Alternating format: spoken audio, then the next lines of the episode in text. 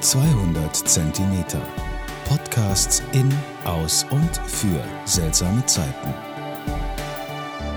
Hallo zusammen. Heute möchte ich noch mal was zu Kompetenzen sagen. Die Schulen sollen ja bald wieder geöffnet werden. Und dann hört man Forderungen, es soll vor allem Mathe und Deutsch unterrichtet werden. Hier stellt sich mir eine Frage. Was brauchen unsere Kinder aktuell? Brauchen sie Mathe- und Deutschunterricht? Schauen wir uns das doch mal anhand der bekannten Schlüsselkompetenzen an. Allgemein wird hier zwischen der Fachmethoden, der sozialen und der personalen Kompetenzen unterschieden. Die Fachkompetenz gilt dabei tatsächlich als die am einfachsten zu entwickelnde Kompetenz, da es hier um die Anwendung von Fachwissen geht. Schwieriger sind die sogenannten weichen Kompetenzen, wie die Sozial- und Persönlichkeitskompetenzen, die schwer entwickelt und veränderbar sind. Doch was sind Kompetenzen überhaupt? Ich habe hier mal eine Definition von John Erpenbeck ausgewählt, die gerade in unsere heutige Zeit sehr gut passt.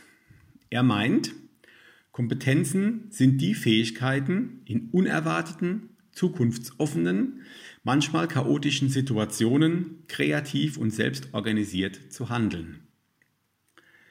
Zum besseren Verständnis nochmal zur Wiederholung. Um kompetent zu sein, benötigen wir Fähigkeiten, um zukunftsoffene und chaotische Probleme kreativ und möglichst selbst organisiert zu lösen. Aber auch schon ohne die Corona-Krise leben wir durch die Digitalisierung, die Technisierung und die Globalisierung in einer unglaublich schnelllebigen Welt. Noch im Februar dieses Jahres hat keiner mit diesen einschneidenden Maßnahmen gerechnet. Das war damals undenkbar. Es bestand aber bereits schon früher das Problem, dass in den Unternehmen sehr schnell reagiert und entschieden werden musste. Die Stichwörter heißen und hießen hier Agilität und Flexibilität. Dieser Trend hat sich aktuell in der Corona-Krise eher verstärkt. Zu dieser Schnelllebigkeit und die Probleme damit ein weiteres Zitat von John Erpenbeck. Wie bereiten wir Schüler und Studenten auf Jobs vor, die gegenwärtig noch gar nicht existieren? Auf die Nutzung von Technologien, die noch gar nicht entwickelt sind, um Probleme zu lösen, von denen wir heute noch nicht wissen, dass sie entstehen werden. Was heißt das für uns? Um zukünftige Probleme lösen zu können, brauchen wir vor allem Kreativität, um Probleme, die wir heute noch nicht kennen, morgen zu lösen. Dazu brauchen wir auch Fachkompetenzen wie Mathematik oder Deutsch. Was brauchen unsere Kinder aber aktuell vor allem? Sie benötigen vor allem Sozialkompetenzen wie Team- und Kommunikationsfähigkeit, Konflikt- und Kooperationsfähigkeit, Empathie, Hilfsbereitschaft etc. Und natürlich auch personale Kompetenzen wie Eigenverantwortung, die, die Fähigkeit zur Selbstreflexion, Durchhaltevermögen, Flexibilität und Kreativität. Wie geht es aktuell unseren Kindern und Jugendlichen? Viele haben ein beschützendes Elternhaus, viele nicht.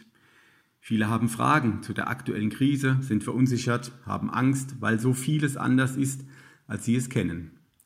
Ihnen fehlen ihre Freundinnen und Freunde, der Austausch, die Gemeinsamkeit. Gemeinsamkeit in der Schule, das geht auch mit 200 cm Abstand. Gemeinsam ein Projekt bearbeiten zu wichtigen aktuellen Themen, zum Beispiel die Corona-Krise.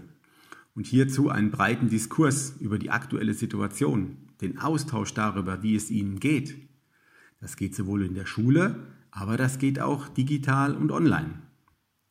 Und natürlich benötigen Sie Wissen hierfür, zum Beispiel über politische Bildung.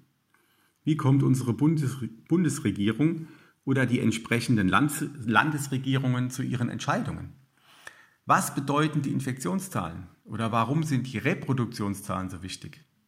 Und Sie brauchen kreative Fächer, um für die Problemlösefähigkeit gewappnet zu sein kreative Fächer wie Musik, Kunst, Sport oder auch Ethik. Und natürlich auch Mathe und Deutsch. Die Entwicklung der so wichtigen sozialen und personalen Kompetenzen sollte aktuell in den Vordergrund gestellt werden, denn diese werden aktuell mehr denn je für das gesellschaftliche Leben benötigt, von Kindern, Jugendlichen und auch von uns Erwachsenen gleichermaßen. Gerade heute gilt doch, das Kinder und Jugendliche für das Leben lernen sollten. Bleibt cool und vor allem gesund und hoffentlich bis bald. Ciao.